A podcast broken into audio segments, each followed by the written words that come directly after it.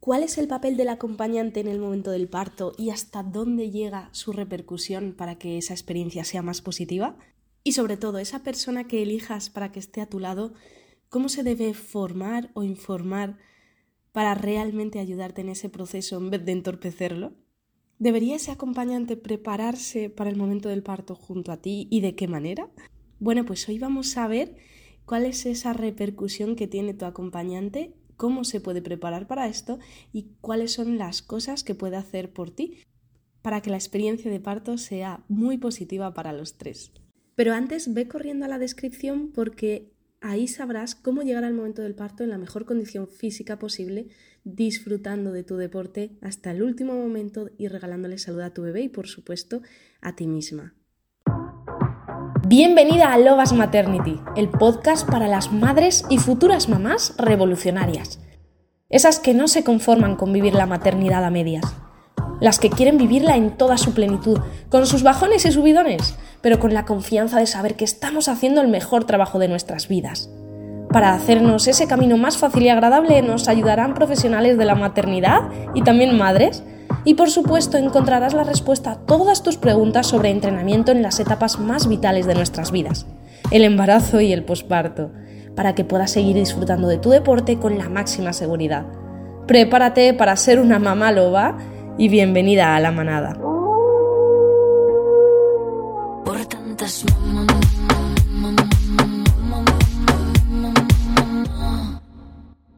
Bienvenida de nuevo, mamá Loa, a este episodio tan especial que tenemos, porque nuestro invitado, normalmente son mujeres, hoy me he traído a un matrón, de los que es difícil encontrar y además divulgador que está constantemente en redes ayudándonos a las mujeres a poder vivenciar el embarazo con más conciencia, con más calma, con más plenitud y a poder tener un mejor parto y por tanto un mejor posparto. Él es Emilio, Emilio Bastida y además también atiende partos domiciliarios, cosa que me encanta porque nos puede dar otra perspectiva muy, muy interesante. Bienvenido, Emilio. Hola, Verónica. Pues nada, muchísimas gracias por invitarme, que yo, bueno, para mí es un placer siempre participar de distintas temáticas con distintas personas y en distintos momentos, ¿no? Porque al final, eso, expresarnos, llegar a, a otras mujeres, les puede ayudar muchísimo a, a eso, a ver opciones distintas, perspectivas distintas, reflexiones, pensamientos al final es, tocar teclas, ¿no? Como yo digo, en ocasiones para despertar de alguna forma. Y yo creo que, que en la temática de maternidad eso es lo que, lo que ocurre a muchas mujeres, ¿no? Que son los grandes despertares. Mm, mm, sin duda, yo siempre digo que la maternidad lleva ocultas muchas cosas muy buenas. O sea, nos enseña nuestras vulnerabilidades por un lado, pero también nuestras fortalezas. Y me intriga un montón saber, Emilio, cómo llegaste hasta la matronería, que es algo tan de mujeres, ¿no? Que pocas veces conocemos a matrones hombres. ¿Cómo, cómo es tu experiencia como hombre y cómo lo viven las mujeres a las que atiendes? Pues, a ver, yo lo vivo con normalidad absoluta porque, porque es mi día a día, ¿no? Claro. Pero, total, la verdad es que no me siento distinto para nada. O sea, en el ámbito está clarísimo que que hay muy poquitos hombres en, en la matronería, o sea, muy, muy poquitos. Y, y, bueno, pero yo sé que la mayoría de hombres que conozco lo hacen por pura pasión, eh, al igual que muchas mujeres, ¿no? Yo creo que la matronería en sí, en general, es una profesión de vocación total, porque, porque cuesta trabajo llegar ahí también, hay un camino, un camino largo hasta, hasta conseguirlo. Y yo sé que la gente que, que está aquí en esta profesión es porque tiene muchísima motivación y porque le, le gusta, le gusta, le gusta el trabajo, ¿no? Y yo, bueno, yo la verdad es que desde los 18 años no tengo muy claro por qué, exactamente eso lo he intentado analizar muchas veces, pero fue como algo que me llegó a la cabeza y dije, quiero ser eso y, y ya lo tenía claro, o sea, de alguna forma, pero no sé, no sé por qué llegó eso a, a mi cabeza, a lo mejor alguien me tuvo que iluminar de alguna manera o poner ese pensamiento en mi cabecita, pero desde los 18 en concreto lo tenía clarísimo y ya no me veía haciendo eh, otra cosa. E hice enfermería para ser matrón, ¿sabes? Que eso, yo soy matrón de vocación y eso no significa que otras matronas que no sean de vocación sean mejores o peores, pero bueno, hay matronas de, de todo tipo. Yo tengo compañeras mías matronas que nunca pensaron ser matronas y al final la vida le llevo ahí y ya no se ven haciendo otra cosa, ¿no? Y aman, aman las cosas, ¿no? Es como, como se hacen. Es una profesión muy bonita, o sea, muy, muy bonita. Y de hecho, yo ya que has comentado que he acompañado también partos en casa, una de las cosas que, que escucho de las mujeres que acompañamos continuamente es esto, es decir, qué suerte. Y digo, ya, sí, por eso estamos enganchados a, a estar aquí, ¿no? En el día a día, a, a acompañarme bebé y mamás. Y es precisamente lo que las madres necesitan, ese acompañamiento desde, desde el amor, no desde la mirada mm, y de la hipermedicalización ¿no? que podemos vivir muchas veces en los hospitales, sino de ver que en la otra persona hay otro humano que te está entendiendo, que te está acompañando en este momento tan vital y que te tiende, que te tiende su alma. O sea que es súper bonito lo que dices porque precisamente vamos a hablar de esto ahora, el acompañamiento en el momento del parto es crucial para que se desenvuelva de la mejor manera posible. ¿Tú que lo ves desde el otro lado? ¿Cómo, cómo es de relevante eh, ese, ese, ese, entorno en general? Pues mucho más relevante de lo que mucha gente imagina, ¿no? Y bueno, hablando de parejas heterosexuales, es verdad que, bueno, yo también como hombre, investigando un poco la historia de España, ¿no? Porque al final estamos aquí, distintos países se han comportado de manera distinta. Pero es cierto que si miramos un poquito atrás en la historia, yo creo que esto sí que es relevante para saber cómo nos comportamos a día de hoy. Eh, incluso en los años 60, 70, cuando todos los partos acontecían en casa, ¿no? empezó a crearse esa red de hospitales, la mayoría de hombres en esos partos en casa estaban esperando en el salón o sea, dando vueltas y eran los únicos que a lo mejor, bueno, salían de casa, eh, si tenían motocicleta o coches para ir a buscar a la matrona o la partera del pueblo para que viniera a casa y solo se dedicaban a, esperar, a esperar, a esperar, porque al final los partos en casa de la época eran acompañados por mujeres y entre mujeres y siempre era así. Entonces, el hombre en este caso, o sea, nunca participó de todo esto. Em, ¿por qué cuento esto? Porque intento racionalizar en qué punto estamos ahora ¿Por qué nos comportamos de esta forma y qué está cambiando? Entonces, cuando se creó esa red de hospitales, pues los hombres tampoco tienen acceso a, al hospital a acompañar a sus mujeres. Las mujeres parían solas. Y eso es muy triste. Y, y es innecesario e injusto, ¿no? Y ahora, o sea, en la última época, ¿no? Desde que se comenzaron, bueno, se permitió esa entrada en los hospitales, es verdad que poco a poco, pues también las mujeres han buscado mucha más información, están cambiando, ¿no? Ciertas cosas y, se está dejando ese lugar también a ese acompañante. Hablo de hombres porque la mayoría pues son parejas heterosexuales, pero hablo como hombre como acompañante, ¿sabes? Sin más. Al final, la importancia del acompañante es una persona que, la mujer elija, sea hombre o mujer, sea la prima, la madre, eh, una pareja, ¿no? Da igual quien sea, sea la persona que, que está etiquetada por esa mujer, que piensa que va a ser la mejor persona que puede acompañarle. Y es súper importante. ¿Por qué? De hecho, cuando nosotros hacemos formaciones de presenciales y también online, eh, lo que intentamos transmitir y lo que yo intento transmitir es que yo confío plenamente en la capacidad que tiene una mujer en poder parir, ¿sabes? Pero al 100%, no tengo ninguna duda. Pero es cierto que ese acompañamiento que tiene en su entorno, pues va a hacer que, que no solo el éxito que pueda, pueda vivir eh, ese proceso, ¿no? A nivel de, de tipo de nacimiento, sino en la perspectiva y en la experiencia que puede tener esa mujer. Y ahí es donde, donde varía y la, diferencia de estar acompañada o no estar acompañada. Si durante mm, el proceso de embarazo, porque generalmente las mujeres sois las primeras que estáis buscando información porque son las que estáis gestando al bebé y las que tienes que enfrentarse a ese proceso, ¿no? Y a mí, casi siempre que estoy hablando con mamá, me dicen, es que, jolines, yo pues llega a casa y, y le voy diciendo, pues he leído esto, he leído lo otro, y voy como pasando esa información. Y eso está genial, pero esa persona que te acompaña también tiene que formarse al mismo nivel que tú. Entonces, hacer ciertas formaciones a, la misma vez lo que hace es equilibrar, equilibrar las cosas, escuchar lo mismo de la misma persona en el mismo momento, ¿no? Que sea también ese gran despertar para esa persona que te acompaña. También hacer esas formaciones o hablar muchas veces durante el proceso de embarazo lo que hace es que la mujer puede declarar sus preferencias y que ese día, el día del nacimiento del bebé, pues que es, esas parejas o esos acompañantes realmente estén ahí brindando eso que, es, que la mujer necesita, porque ya lo ha declarado tantas veces. Entonces, yo cuando hablo de todo ese papel del acompañante, ¿sabes, Verónica? Eh, y explico tantas cosas, hay acompañantes que me han dicho, Emilio, no me da tiempo a hacer todo lo que tengo que hacer. Entonces, no entiendo, ¿sabes? No entiendo ese papel pasivo. Bueno, lo entiendo históricamente, pero a día de hoy no entiendo ese papel pasivo del acompañante, porque hay tantas cosas que hacer. a nivel físico, ¿sabes? A nivel físico que podemos hacer muchas cosas a nivel físico para calmar el dolor, pero es que a nivel verbal hay una cosa que, a lo mejor parece como una absurdez, pero a mí me, encanta, me encanta, y siempre le hago, estas preguntas a las familias. Yo soy super, me pongo súper filosófico, ¿vale? Y, y les pregunto esto, digo, tú sabes, según mi experiencia, ¿vale? Esto no lo dice la evidencia, lo digo yo por las cosas que he observado. Según mi experiencia, una de las cosas que más se olvida el día del nacimiento del bebé. Y yo para mí es como muy recurrente, ¿no? Ya me di cuenta un día, me vi esa luz y, siempre lo observo y me di cuenta que sigue sucediendo lo mismo. Hay distintas familias cuando hago esta pregunta me dicen distintas cosas. Y, y muy pocas personas me dicen lo que yo siento. Y es esto, que lo que se olvida el día del nacimiento del bebé es que un bebé está naciendo. Así, así de claro, ¿no? Y así de duro. Y, me, me erizo solo de, pensarlo.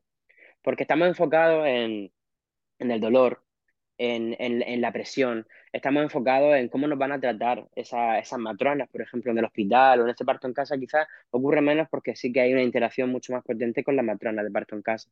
Pero ahí es cuando realmente aparecen todos los miedos, todas las preocupaciones y estamos enfocados más en esas cosas negativas que en las cosas positivas. Y a las mujeres, te prometo que aunque parezca algo muy raro, se le olvida que eso que están transitando en ese momento, lo están transitando para conocer a su bebé. Y yo, como me declaro eh, mister eh, puñetero emocional, ¿vale?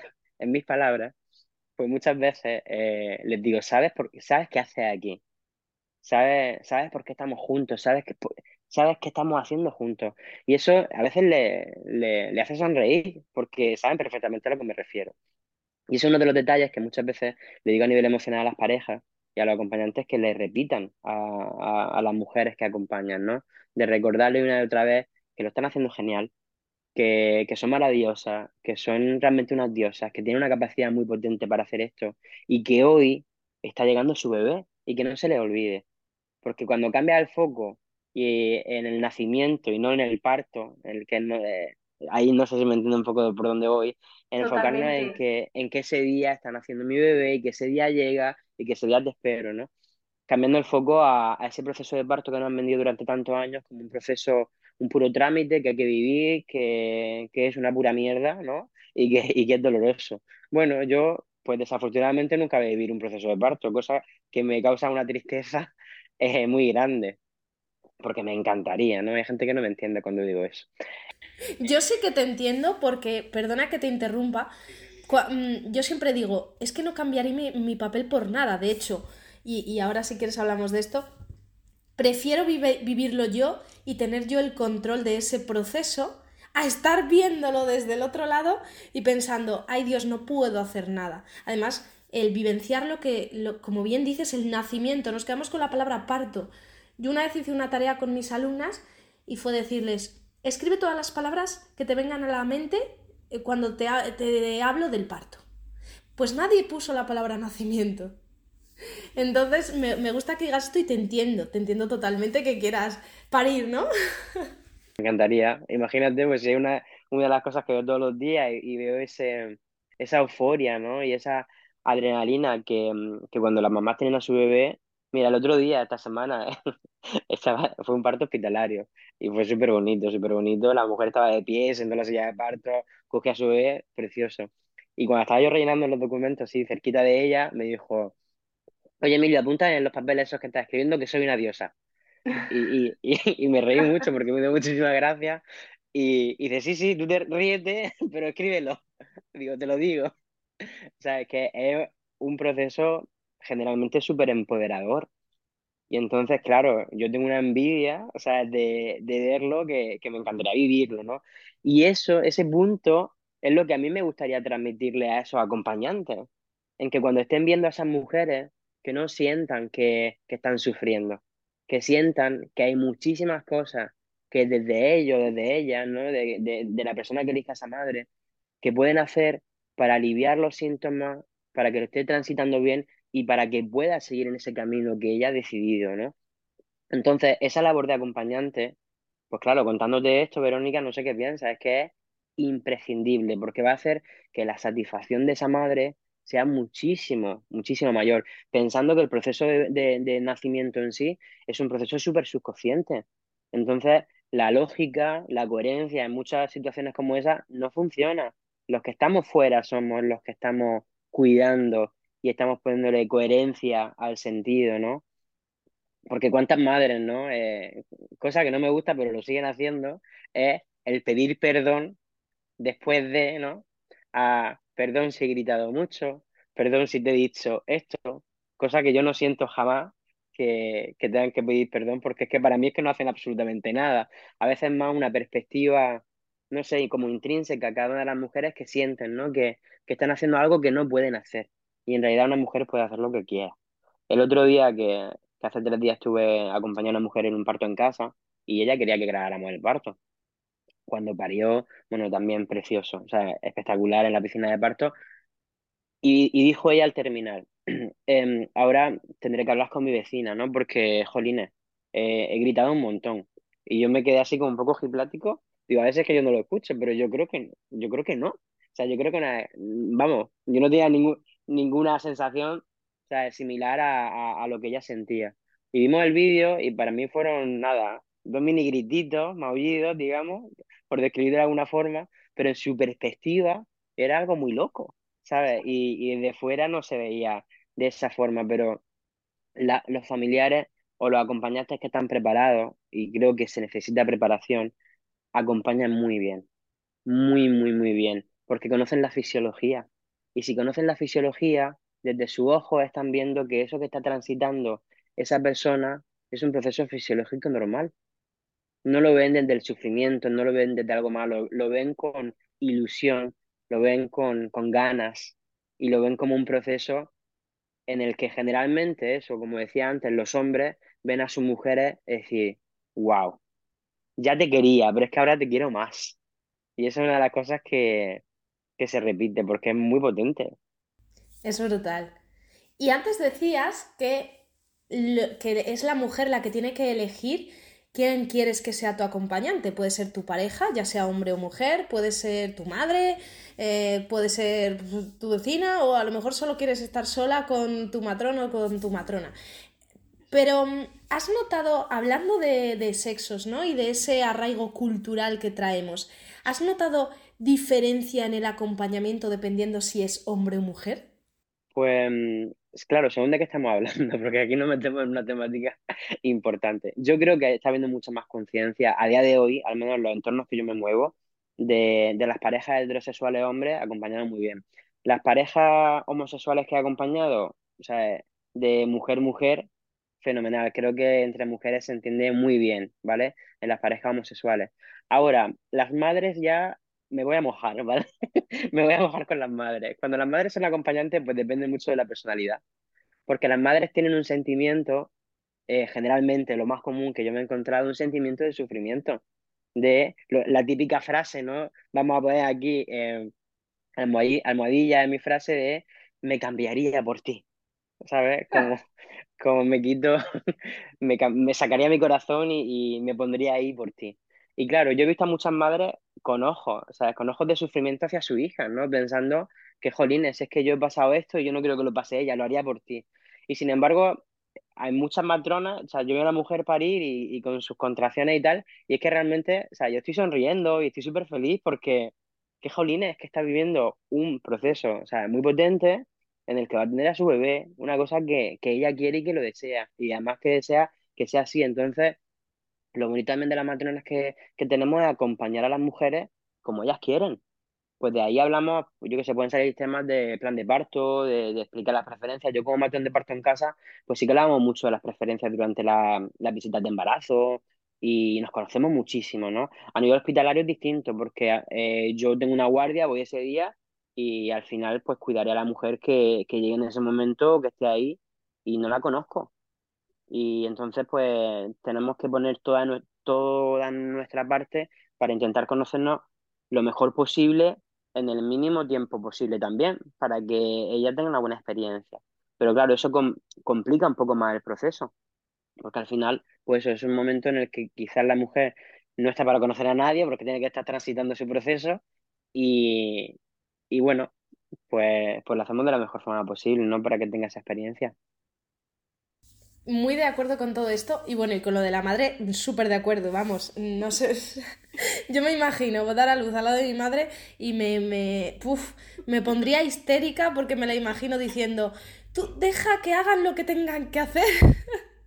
y, y, al final es, como bien dices, es... Em, desde fuera se parece, se ve más sufrimiento que quizá desde dentro.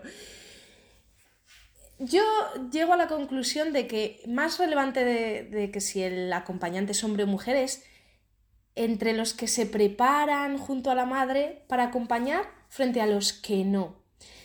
Y nos dices que esto es muy importante. Danos consejos o dales consejos a los acompañantes para este momento. ¿Qué tienen que hacer y cómo se deben preparar? Sí, bueno, yo creo que lo principal es leer mucho y, hacer alguna formación actualizada de calidad, porque es verdad que, que no, no, no son todas de la misma forma. Yo siempre animo a las mujeres que pidan los programas de formación, que, que pregunten, ¿no? Pues quiénes son esas personas, que imparten, cuál es la formación también de esas personas para saber si son las personas adecuadas. Y, y sobre todo, mucha formación y mucha lectura, porque al final de lo que se trata es que eh, el acompañante entienda el proceso fisiológico. ¿Y por qué eso es importante? Porque, por ejemplo, cuando empiezan las contracciones en casa, independientemente de una mujer que vaya a parir en casa en el hospital, pues la fase que se llama de pródromo, que es la fase previa al parto, todas las mujeres las vivían en casa, pues solitas con vuestras parejas, con vuestras acompañantes. Al final, si esa persona que está a tu lado sabe acompañarte de verdad, pues uno de los grandes objetivos que yo intento transmitir también en las formaciones es que las mujeres lleguen al menos al hospital, en ese caso, o llamen a las matronas de parto en casa cuando realmente el parto haya comenzado. Entonces, claro, si tienes un buen acompañante que sabe realmente qué son las contracciones, qué puedo hacer yo a nivel físico, como por ejemplo masaje eh, sacrolumbar, utilizar sacos de semillas también para, para aliviar el dolor, sugerir duchas, bañeras, ¿no? agua caliente en general, eh, masaje eh, en, los pies. Yo, bueno, es que a lo mejor yo es que soy muy sobón, que también es algo que, que forma parte de mí, pero es que generalmente en un parto en casa dado masaje en la cabecita, en los hombros, en las manos, ¿para qué? Para que esa mujer esté tranquila, esté tranquila, esté relajada y se enfrente a la siguiente contracción, pues con una respiración pues pausada y en calma, ¿no? Pues con ese, con ese contacto que, que también es necesario. Ojo, siempre y cuando la mujer quiera ese contacto, ¿vale? Que también somos capaces de analizarlo. Nunca vamos a imponer nuestra, lo que nosotros creemos que tenemos que hacer con esa mujer, porque lo que tenemos que hacer realmente es analizar de manera individual lo que esa mujer necesita e ir cambiando, ¿no? Porque a lo mejor una mujer prefiere estar sola, o una mujer prefiere estar caminando, o utilizando la pelota, pero como acompañantes, que yo también me meto en ese, en ese lugar, pues yo sugiero muchas cosas, ¿no? Eh, le decimos a los papás o a los acompañantes, mejor dicho, que eso, que ofrezcan mucha, muchos líquidos para beber, que ofrezcan comida también, porque las contracciones necesitan su energía y eso son cosas que una mujer que mm, está teniendo contracciones muchas veces se le olvida. O sea, ya te piden agua o te piden cualquier líquido cuando están completamente sedientas. Entonces, simplemente ofrecer, estar ahí, acompañar, contacto, masaje, hablarle, ponerle música, venga, ahora vámonos a dormir, vamos a descansar, vamos a cambiar la posición, vamos a ponerlo de ladito en la cama con un montón de almohadas. Venga, ¿quieres levantarte? Vamos a pasear un ratito, vamos a escuchar música, vamos a escuchar audio de Innovarto, vamos a darte un ratito de masaje en el sacro, vamos a poner aromaterapia calmante para, para que estemos tranquilas en, para que esté tranquila en ese proceso. Entonces, hay tantas herramientas, tantas, que si no las saben, no las tienen, no las utilizan. Y, y una de las cosas que, que, yo, por ejemplo, también como matrón en, en un paritorio, ¿no? de un hospital, que muchas veces siento cuando las mujeres llegan a, a, esa parte de urgencias, ¿no? Para analizar si están de parto o no. Es que esta frase es como muy recurrente. Si es que yo sé que no estoy de parto, ¿vale? Pero es que yo estaba en casa y, y claro, es que mi marido me ha dicho, vámonos, vámonos al hospital, no sé a qué, ¿no? Y las mujeres vienen ya como de una forma disculpándose, como que sé que no es el momento. Pues eso en realidad para el proceso, la realidad es que es contraproducente.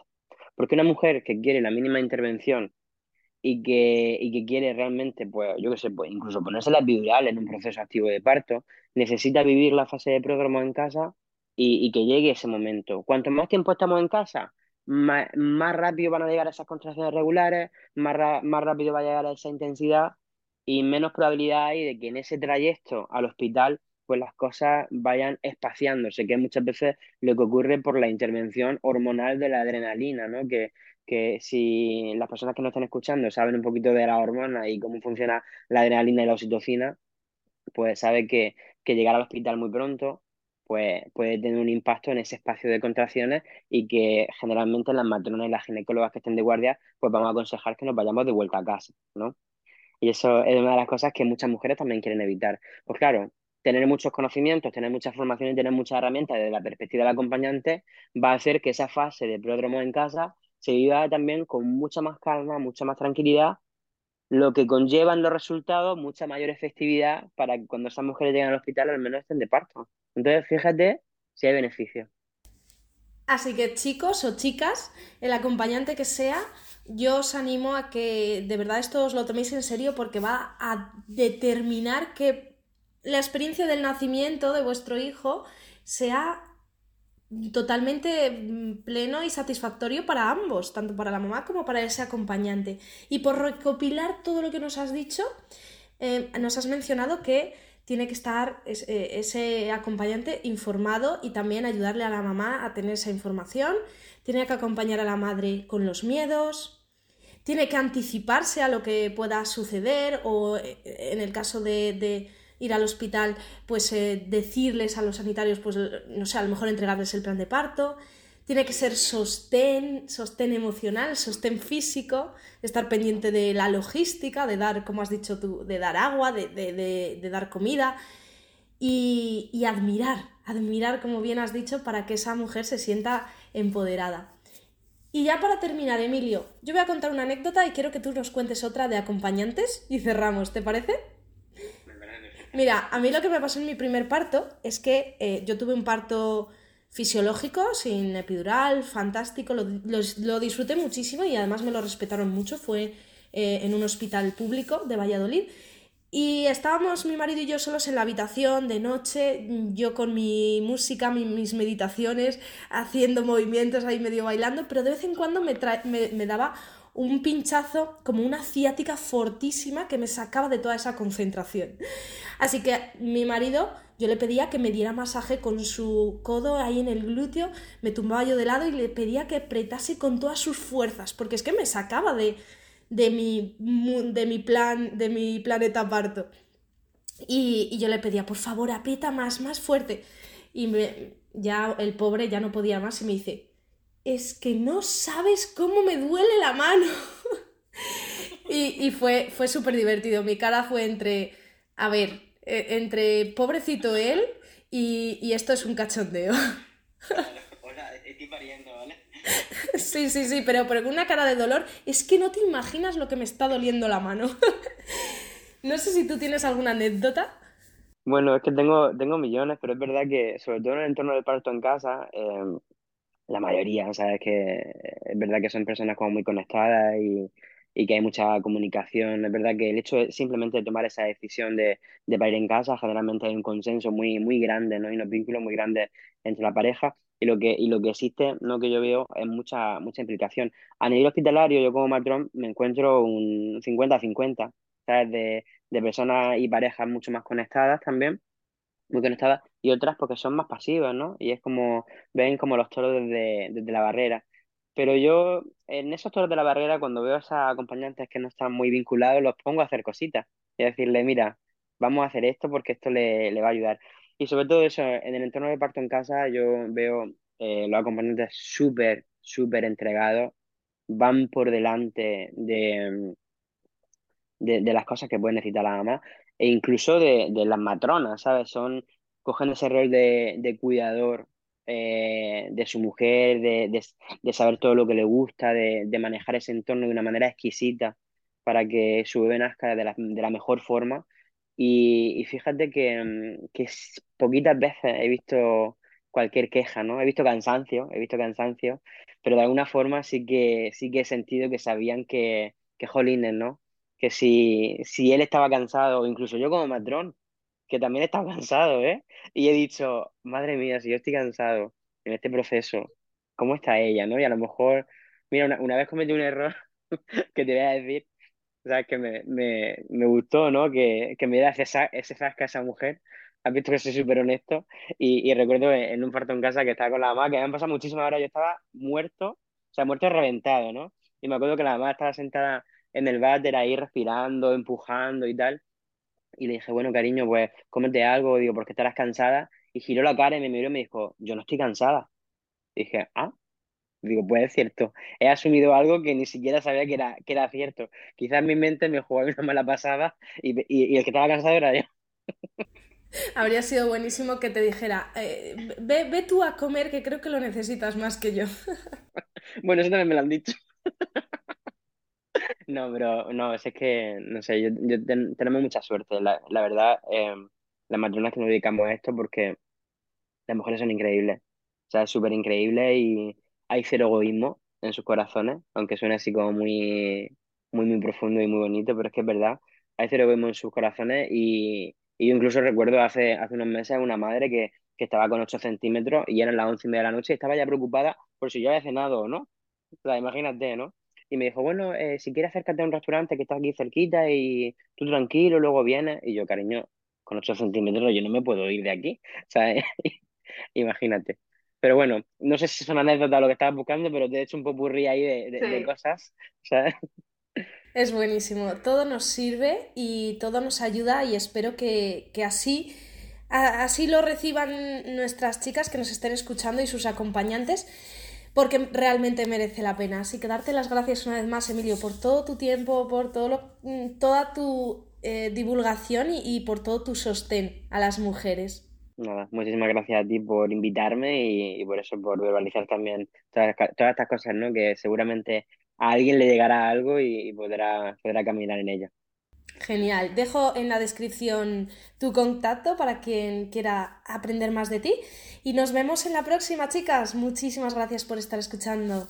Un abrazo, Emilio. Un abrazo. Prepárate para ser una mamá loba y bienvenida a la manada. Por tantas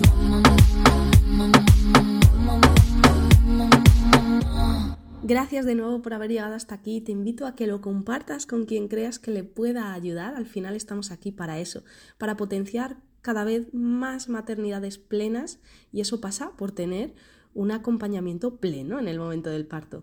Y recuerda que en la descripción del episodio, aparte del el contacto de nuestro matrón de hoy, Emilio, te he dejado también la posibilidad de suscribirte de forma gratuita a Lobas Maternity para saber cómo entrenar de forma segura tanto en el embarazo como en el posparto sin liarla.